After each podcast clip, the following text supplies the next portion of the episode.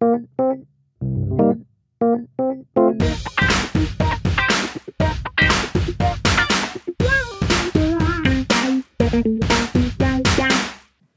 willkommen zurück im Brandschutzmilieu. Mit dabei wieder Carsten Mohr und Sven Gabe. Hi.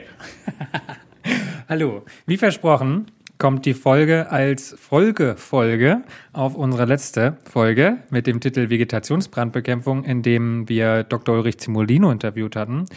Und diesmal geht es direkt über in eine zweite Folge, die jetzt heißt Feuerökologie.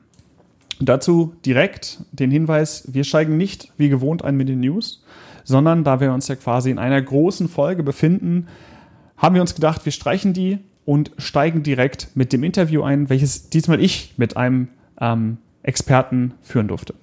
Na dann los, ich bin sehr gespannt. Nun, und wie Carsten in der letzten Woche habe ich für diese zweite Folge mit dem Schwerpunkt Feuerökologie, der Doppelfolge, auch ein Interview führen dürfen. Und wir sind sehr froh, dass es geklappt hat und dass auch dieser Experte sich auf uns eingelassen hat. Und den möchte ich euch als allererstes vorstellen. Mein Interviewpartner ist Herr Professor Dr. Dr. Johann Goldammer von der Universität Freiburg und dem Max-Planck-Institut für Chemie, welcher nach einem Studium der Forstwissenschaft und der Promotion und Habilitation in Feuerökologie seit 2001 Professor für Feuerökologie an der Universität Freiburg ist. Seit 1979 ist er Leiter der Arbeitsgruppe Feuerökologie und seit 1998 weiterhin Leiter des Global Fire Monitoring Center, kurz GFMC. Beide sind angesiedelt am Max-Planck-Institut für Chemie und der Albert-Ludwig-Universität Freiburg. Einsteigen würde ich gerne mit der Frage, was ist das GFMC an sich und was ist dort Ihre Aufgabe? Das Zentrum für globale Feuerüberwachung in Freiburg. Ähm, auf Englisch, der Originalname ist Global Fire Monitoring Center, wurde 1998 gegründet. Die Gründung dieses Zentrums hat allerdings eine Vorgeschichte von etwa 20 Jahren, denn ähm, bereits in den 70er Jahren, 1979 genau, wurde hier in Freiburg an der Universität die Arbeitsgruppe Feuerökologie aufgebaut und die befasste sich von Anfang an mit der Wissenschaft zur Erforschung der Rolle des Feuers in Ökosystemen weltweit, auch in Deutschland. Und äh, daraus entwickelte sich mehr und mehr eine Funktion, die auch der Beratung der Entscheidungsträger weltweit, auch hier in Deutschland diente, um sozusagen die Information, die man benötigt, ähm, die man wissen muss über die Natur des Feuers, Feuer gibt es ja seit Jahrmillionen auf der Erde, das ist nichts Neues. Wie man das nun in unserer äh, modernen ähm, ja, Gemeinschaft, in unseren den modernen Kultur- und Industrielandschaften und auch in den Naturlandschaften einbringt. Und wir haben da 1998 äh, bei einer ganz großen Feuerkrise in Südostasien, äh, wo damals äh, es anfing, dass ganz großflächig Naturwald oder auch Sumpfwälder mit Feuer umgewandelt wurden in Plantagen, beispielsweise in Palmölplantagen. Und es gab riesengroße Umweltprobleme. Und da haben wir gemerkt, dass sowohl äh, in Indonesien selbst als auch bei der internationalen Gemeinschaft ähm, kein Unterschied gesehen wurde zwischen einem Waldbrand und, ich möchte das mal so nennen, der Waldverbrennung nämlich dieses vorsätzliche Anzünden ähm, von Naturvegetation, um diese halt in eine andere Landnutzung umzuwandeln. Und das war dann sozusagen der Startschuss für das äh, Zentrum hier in Freiburg, dass wir hier eine Schnittstelle ein, aufgebaut haben, die noch mehr und ganz gezielt das Wissen ähm, aus der Wissenschaft eben an Entscheidungsträger bis in die Politik hinein vermittelt. Das sind sozusagen unsere Aufgaben. Und ähm, Jetzt sind wir hier in Freiburg schon über 20 Jahre tätig. Unter dem Schirm der Vereinten Nationen arbeiten wir auch unter multilateralen Organisationen wie der Europarat oder der Organisation für Sicherheit und Zusammenarbeit in Europa. Und ja, da sind wir im Jahr 2020 angelangt. Ähm, Dankeschön. Ähm, dazu auch direkt ähm, die nächste Frage. Sie haben ja gesagt, wie, wie lange Sie da letzten Endes schon tätig sind. Wie erleben Sie jetzt in den letzten Jahren, also jetzt hatten wir die letzten Jahre vermehrt Vegetationsbrandbekämpfung und Vegetationsbrände in den Medien und in der öffentlichen Diskussion.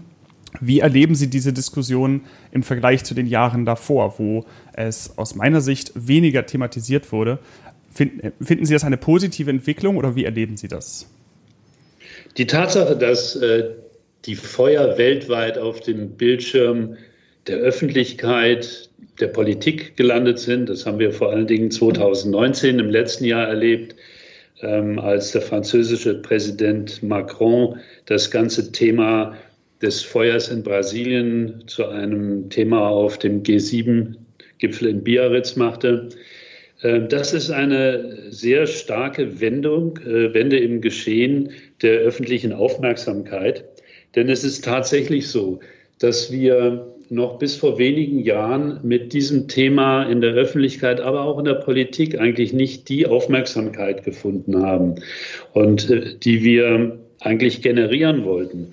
Wir haben aber dann gesehen, dass ähm, insbesondere dadurch, dass sich ja weltweit nun ganz viele Dinge verändern aufgrund äh, der globalen Umweltveränderungen, teilweise ähm, bedingt durch den Klimawandel, aber eben auch durch viele ähm, sozioökonomische Entwicklungen, das rasche Bevölkerungswachstum und so weiter, dass eben auch die Sensibilität gegenüber solchen Themen wie extreme Klimaschwankungen, Witterung, extreme ähm, Witterung wie langanhaltende Trockenzeiten, Extremniederschläge, extreme Stürme und so weiter zugenommen haben. Und gleichzeitig merken wir ja auch, dass ähm, unsere Gesellschaft und die Ökosysteme weltweit immer empfindlicher darauf reagieren.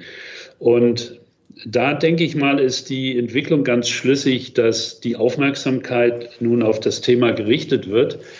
Was allerdings ähm, bei dieser öffentlichen Diskussion immer noch fehlt, ist das ähm, sorgfältige Abwägen, die richtige Sprache, die richtige Einordnung von dem Feuergeschehen in all dieser Debatte über den globalen Wandel und die zunehmende Katastrophenanfälligkeit. Und da stehen wir jetzt äh, natürlich da und müssen dann, wenn wir gefragt werden, auch liefern.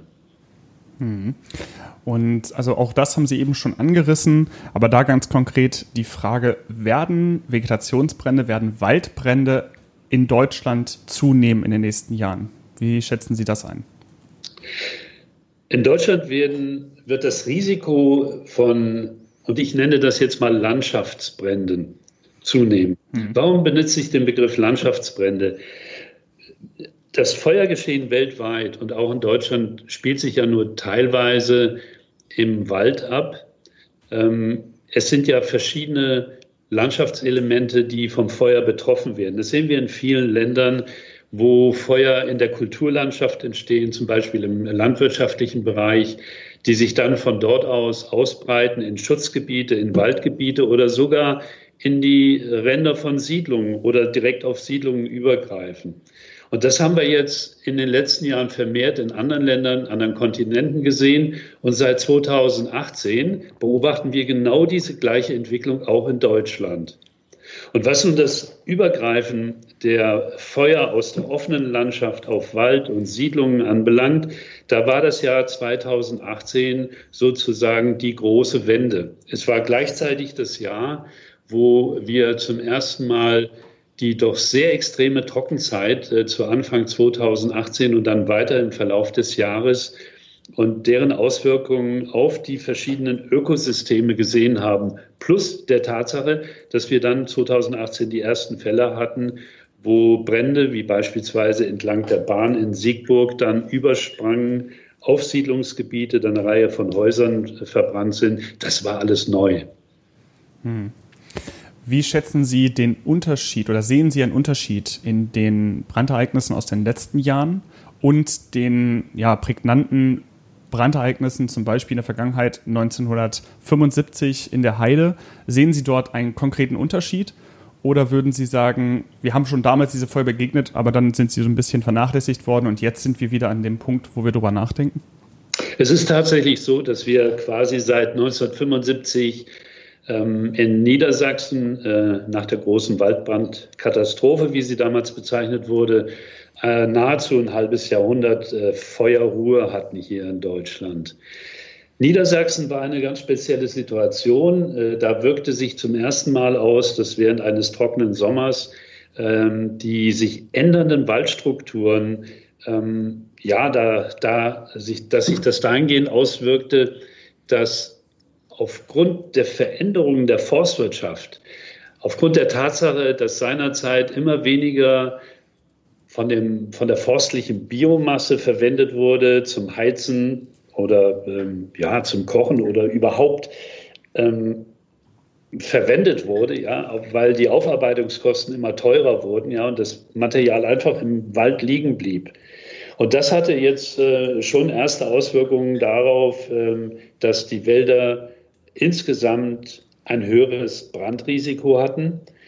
Dann war aber der Vorteil von 1975, dass ähm, wir befinden uns ja eigentlich mitten in der Zeit des Kalten Krieges. Wir überall in Deutschland, so auch in Niedersachsen, sehr große Verbände der Bundeswehr stationiert hatten, die mit ihrem Personal und dem Gerät äh, sehr schnell eingegriffen haben und dass eine Waldbrandkatastrophe, auf die niemand so richtig vorbereitet war, dann doch in den Griff bekommen äh, konnte. In den Jahren danach äh, wurde sehr viel investiert in äh, Waldbrandkartierung, in der Beschaffung von angemessener Ausrüstung. Die Funkwelle Forst wurde eingeführt, denn es gab bis äh, dato keine, sagen wir mal, keine Möglichkeit, dem Förster die Waldarbeiter im Wald zu erreichen. Ähm, in Deutschland wurde sogar ein Feuerlöschflugzeug gebaut. Und dann war es so, dass aufgrund des sehr gemäßigten und ausgeglichenen Klimas hier in Deutschland, der damals dann auch erhöhten Aufmerksamkeit von allen Beteiligten, ähm, es immer weniger Feuer gab. Und wir waren in einer sehr privilegierten Situation in Deutschland, dass insgesamt aufgrund der Tatsache, dass unsere Waldgebiete sehr gut erschlossen sind mit äh, Fahrwegen, wie sie beispielsweise von den großen Holztransportern verwendet werden, dass auch Standardfeuerwehrfahrzeuge ähm, ja sehr nahe an den Brandherd in den Wäldern hineinfahren können. Das betrifft vor allen Dingen diese großen Waldgebiete, in Nord- und Nordostdeutschland, die ja im Gegensatz zu den Mittelgebirgen oder zum Voralpenraum relativ leicht befahrbar sind. Dann haben wir die hohe Dichte von äh, freiwilligen Feuerwehren. Die meisten Angehörigen der Feuerwehren ähm, von den 1,3 Millionen äh, Einsatzkräften sind Freiwillige. Die tragen äh, die Last der Brandbekämpfung im ländlichen Raum die waren sehr äh, stark präsent. Und bei insgesamt ausgeglichenem Klima war es so, dass äh, die, die Bedingungen ähm, eigentlich alle ganz günstig waren, dass die Waldbrände relativ schnell eingefangen werden konnten. Und die Statistiken der Bundesregierung, die sprechen für sich. Ähm, die Durchschnittsflächen eines Waldbrandes in den letzten Jahrzehnten lagen immer so etwa um einen halben oder einen Hektar. Ja, das sind 100 mal 100 Meter. Das ist also vernachlässigbar gering und international hat man dann Deutschland auch als ein quasi nicht Waldbrandland eingestuft. Und nun ähm, hat sich da in gewisser Weise eine äh, Situation ergeben, wo sich alle zurückgelehnt haben und nicht so sehr nach vorne geschaut haben, dass sich durch den Klimawandel da etwas verändern könnte. Und das ist dann eingetreten. Und das war jetzt praktisch das Jahr 2018, wo wir äh, gemerkt haben, dass äh, aufgrund der Tatsache, dass wir sehr viel mehr stationäre Hochdruckgebiete haben, die sich nicht mehr so rasch mit den Tiefdruckgebieten ablösen, dass wir dann vermehrt solche extremen und langanhaltenden Trockenzeiten bekommen. Und das ähm, äh, erfordert jetzt natürlich Umdenken und ein sich Neues aufstellen. Das ist da, wo wir im Moment sind. Was würden Sie aus Sicht empfehlen oder was sollten Feuerwehren bezogen auf dieses Neuaufstellen, Umstellen in den kommenden Jahren tun, um besser auf die von Ihnen beschriebenen Ereignisse zu reagieren? Die Feuerwehren in Deutschland sind insgesamt äh, gut aufgestellt, was die Bewältigung von Schadenslagen anbelangt. Ähm, dazu gehört ja eine ganz breite Palette von Aufgaben, die die Feuerwehren erfüllen, die sie ähm, auch zunehmend verbessert haben. Die Tatsache, dass jetzt der Waldbrand sozusagen äh, nicht äh, so auf dem Bildschirm war und nicht eine solche Herausforderung war, ähm, hat dazu geführt, dass in diesem ganz speziellen Bereich ähm, wir bislang äh, keine richtige Ausbildung und vor allen Dingen keine richtige Ausrüstung haben. Und das ist erkannt worden von, von vielen Akteuren hier in Deutschland, dass man sich jetzt mal orientiert und schaut, äh, was wird in anderen Ländern gemacht, die schon länger mit diesem Problem zu tun haben und dass jetzt äh, vermehrt ähm, Initiativen vorhanden sind, dass man diese Fähigkeiten mit einem Landschaftsbrand umzugehen, ähm, dass die Feuerwehren auch hier äh, sich damit befassen müssen. Da sind jetzt erstmal die Feuerwehrschulen gefragt, da sind die Bundesländer zunächst mal gefragt. Wir haben ja die Verantwortung bei der Waldbrandbekämpfung in den Bundesländern und nicht beim Bund. Und die Bundesländer haben ihre Feuerwehrschulen oder Akademien. Und äh, da müsste als erstes ähm, dieses Thema mit ins Lehrprogramm ähm, hineingebaut äh, werden. Dazu gibt es im Moment eine Reihe von Förderprogrammen, die die Bundesrepublik äh, jetzt äh, gerade ähm, durch, durch sehr massive Finanzmittel fördert. Die äh, Fachagentur für nachwachsende Rohstoffe hat im Auftrag des Bundesernährungsministeriums ähm, neulich sehr großzügig äh, die Förderung, die Finanzierung von Entwicklungsvorhaben für die Praxis sozusagen ähm, ermöglicht, sodass es eine Reihe von Einzel- und Verbundprojekten gibt in Deutschland, die sich jetzt tatsächlich auch dem widmen, nämlich dem Feuerwehren zunächst mal, aber auch den Forstleuten im Hinblick auf die Prävention das notwendige Handwerkzeug äh, zu erarbeiten und zur Verfügung zu stellen. Das wird natürlich ein bisschen dauern, aber äh, das ist sozusagen der Weg, der jetzt eben auch von, äh, von offizieller Seite auf nationaler Ebene ähm, ja, eröffnet worden ist. Hm, vielen Dank. Und eigentlich unsere mitunter letzte Frage wäre, schwebt Ihnen ein ganzheitliches Konzept zur Prävention und Vorbereitung von Wald- und Vegetationsbränden vor? Wir haben zunächst primär über die Feuerwehren gesprochen. Äh, und die Ausbildung. Dazu möchte ich äh, noch hinzufügen, es ist ja auch die Ausrüstung. Ähm, auch da ist ein hohes Bewusstsein bei den Feuerwehren inzwischen vorhanden, dass mit der traditionellen, äh, traditionellen schweren Bekleidung, ähm, auch mit Atemschutzgeräten, die ja so konzipiert sind, dass sie bei kritischen Bränden in Gebäuden beispielsweise oder bei Rettungsaktionen oder bei Chemiebränden die Einsatzkräfte für eine gewisse Zeit, in der Regel mehrere Minuten, ähm, schützen.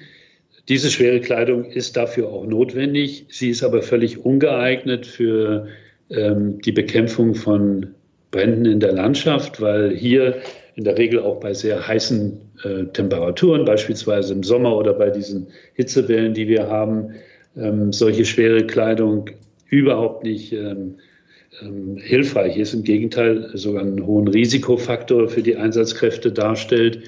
Und da hat sich die Erkenntnis durchgesetzt, dass man hier, ähnlich wie im Ausland, das schon praktiziert wird, eben leichtere Schutzkleidung benötigt, dass man darüber hinaus eben aber auch andere Gerätschaften benötigt. Denn ähm, die Feuerwehren haben traditionell das Feuer von der Straße aus versucht abzufangen oder haben Schlauchleitungen in den Wald verlegt. Und äh, das kann man auch anders machen mit Handgeräten, mit sehr mobilen, flexiblen Einheiten. Da gibt es auch diese bekannten Rucksackspritzen, die weltweit eigentlich eingesetzt werden, wo eben die Einsatzkräfte sozusagen dem Feuer entgegenlaufen können oder hinterherlaufen können, was man äh, im Wald mit dem Fahrzeug nicht kann, aber auch nicht mit einer Schlauchleitung. Und das sind so Dinge, die sind relativ einfach machbar. Äh, solche ich äh, fasse es nochmal zusammen, also Ausbildungskonzept, ähm, Schutzausrüstung und angepasste Geräte für die Feuerbekämpfung. Das nun eben auf das bestehende System draufzusetzen, das ist kein sehr großer Aufwand. Und äh, da komme ich so ein ganz klein bisschen den, zu dem ganzheitlichen Ansatz, den wir benötigen.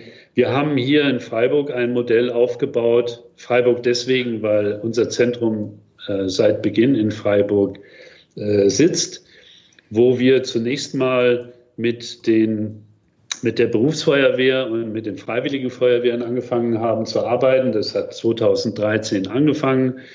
Ähm, in diesen Jahren haben wir nach und nach das äh, Konzept erweitert, haben Schulung der ähm, Einsatzkräfte durchgeführt, eine sogenannte äh, Taskforce. Landschaftsband äh, wurde aufgebaut, bestehend aus zwei Einheiten, zwei Abteilungen der Freiburger Feuerwehr, die entsprechend auch mit diesen Gerätschaften und der leichten Sicherheitskleidung ausgestattet wurden die dann nach und nach im Verlauf der Jahre trainiert wurden. Und wenn man dann nur auch mal die Kosten sieht, ja, für, für solche Ausbildung und Ausrüstung, dann äh, möchte ich das ganz gerne mal vergleichen mit den Kosten von diesen aufwendigen Technologien, die heute gerne eingesetzt werden, wie zum Beispiel Feuerlöschen durch Hubschrauber. Wenn im Nicht-Katastrophenfall ein Hubschrauber der Bundeswehr gerufen wird, ähm, der dann Waldbrandbekämpfung mit einem Außenlastbehälter aus der Luft macht, dann stellt die Bundeswehr hierfür eine Rechnung. Da kostet eine Flugstunde von einem der größeren Hubschrauber kostet etwa 40.000 Euro. Wenn, wir haben gesehen, dass wir eine Abteilung der Feuerwehr oder eine freiwillige Feuerwehr ausrüsten, ausbilden, ähm, mit all dem, äh, was ich zuvor genannt habe, da liegen die Kosten bei weniger als 10.000 Euro. Das entspricht etwa den Kosten einer Viertelstunde Flugzeit von einem Hubschrauber. Das nur mal, um einen Vergleich zu setzen, ähm, wie das Ganze kostenseitig aussieht. Dann sind wir aber in die nächste Runde gegangen und haben dann den äh, Waldbesitz, in dem Fall das städtische Forstamt mit eingebaut. Da hatten wir gerade vor zwei Wochen ähm, das erste Sicherheitstraining. Und wir werden jetzt mit den Forstwirten, das sind diejenigen, die im Wald ähm, arbeiten, die den Wald kennen, die in der Regel von den sieben Tagen der Woche fünf Tage der Woche im Wald draußen äh, sind, die vor etwa vier Wochen in Freiburg auch den Erstangriff auf einen Waldbrand, der dort ausgebrochen war in der Nähe des Schauinslands, erfolgreich so lange unter Kontrolle hatten, bis die Feuerwehr eintraf.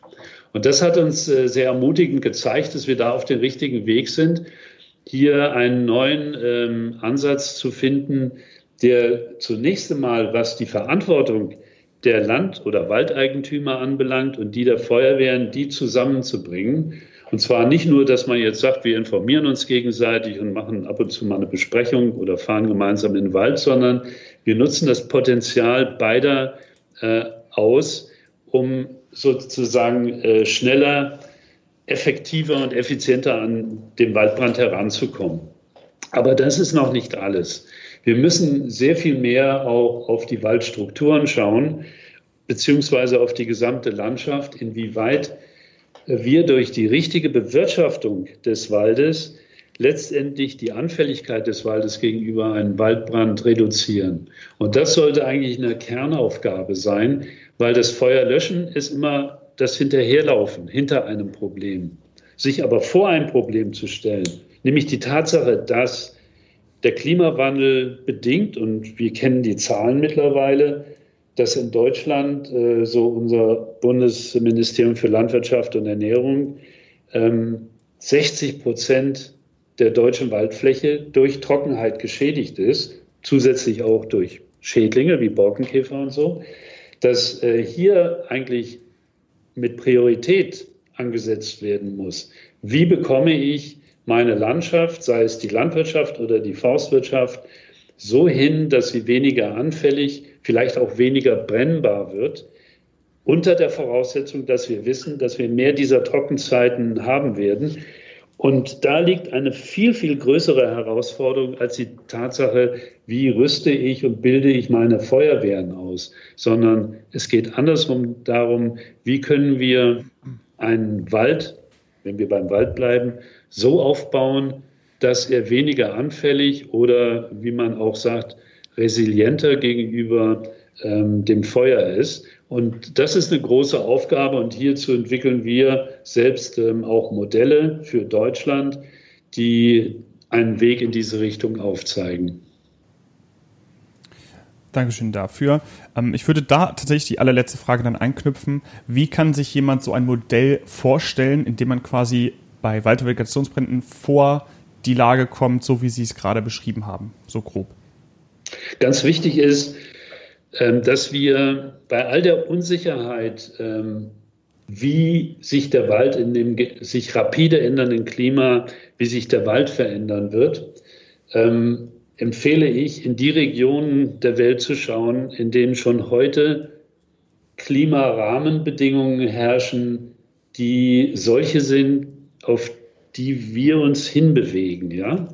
Das sind also Regionen, wo es auch jetzt schon extrem lange Trockenzeiten gibt, ähm, wo insgesamt, wie zum Beispiel in den Subtropen oder auch im kontinentalen Bereich äh, Eurasiens, das ist also dieser Raum zwischen Europa und dem fernen Osten, wo sich ähm, Wälder über Jahrhunderte und Jahrtausende entwickelt haben, die eben mit diesen extremen Witterungsereignissen man kann in dem Fall auch sagen, mit dem Klima angepasst haben. Und diese Wälder sehen ganz anders aus als unsere Wälder. Sie sind, haben nicht das Privileg, dass sie so dicht äh, stehen können und so produktiv sind äh, wie hier noch in Deutschland, sondern es sind mehr offene Wälder, die teilweise auch regelmäßig von Feuer durchbrannt werden. Und das bringt uns wieder in diese Richtung der Feuerökologie. Äh, wie können wir aus diesen Ländern oder Regionen der Welt lernen, wo wir schon diese extremen Trockenzeiten haben, wo wir ähm, Jahr für Jahr Feuer haben, die durch diese Waldgesellschaften laufen. Und da, äh, daraus lernend ähm, können wir Konzepte entwickeln über einen Wald der Zukunft in Deutschland, der mit Sicherheit nicht mehr so aussehen wird äh, wie der Wald heute. Es äh, kann sein, dass er mehr in Richtung wie eine offene Baumsavanne wie in Afrika oder wie äh, die Lichtwälder Sibiriens äh, sich entwickelt, entwickeln werden. Und äh, hierzu legen wir in, gerade in der kommenden Woche der ähm, Öffentlichkeit ein neues Konzept vor. Ja, vielen Dank, ähm, Herr Professor Dr. Goldhammer, für dieses Interview an dieser Stelle. Ähm, ich denke, es, also mir hat es sehr viel Spaß gemacht, äh, mit Ihnen darüber zu sprechen und äh, ich denke, es wird unseren Hörern und auch meinem Kollegen ebenso gefallen. Wow. Herzlichen Dank auch von meiner Seite an Professor Dr. Goldammer, der sich die Zeit genommen hat für dieses fantastische Interview. Ja, und ähm, ich möchte einfach mal dazu auffordern, euch dazu auffordern, uns zu sagen, wie ihr das fandet. Wir haben diese Folge, diese große, diese Doppelfolge ein wenig anders gestaltet als bisher. Wir haben uns da ausprobiert. Und ähm, ja, erzählt uns doch bitte einmal, wie euch das gefallen hat. Konntet ihr was mitnehmen? Habt ihr Inspiration gefunden und konntet ihr euch vielleicht auch ein bisschen damit vergleichen? Oder wenn ihr das Thema noch nicht so kanntet, konntet ihr es kennenlernen und wisst jetzt mehr darüber? Schreibt uns einfach. Auch diesmal wieder der Hinweis, Carsten, du wolltest noch? ja, also genau, auch, auch ich frage mich, haben, hat es euch jetzt irgendwie erschlagen? Wollt ihr, ähm, sind irgendwelche Fragen offen geblieben? Das Format, ist das irgendwie zu viel? War das zu lang? Wie habt ihr das gehört? Also all sowas gerne einfach mal schreiben, würde mich sehr interessieren, weil danach richten wir natürlich auch so ein bisschen aus, wie machen wir weiter? Wen wollen sollen wir vielleicht auch mal einladen oder so noch einladen? Sagt gerne Bescheid. Ihr könnt uns auch auch einfach ganz formlos anschreiben. Ihr müsst euch keine große formwahren Ansprüche setzen. Wir lesen und beantworten jede E-Mail, die in einer konstruktiven Art und Weise an uns herangekommt. Das Ganze könnt Und wenn es eine Sprachnachricht ist, einfach raushauen. Ja.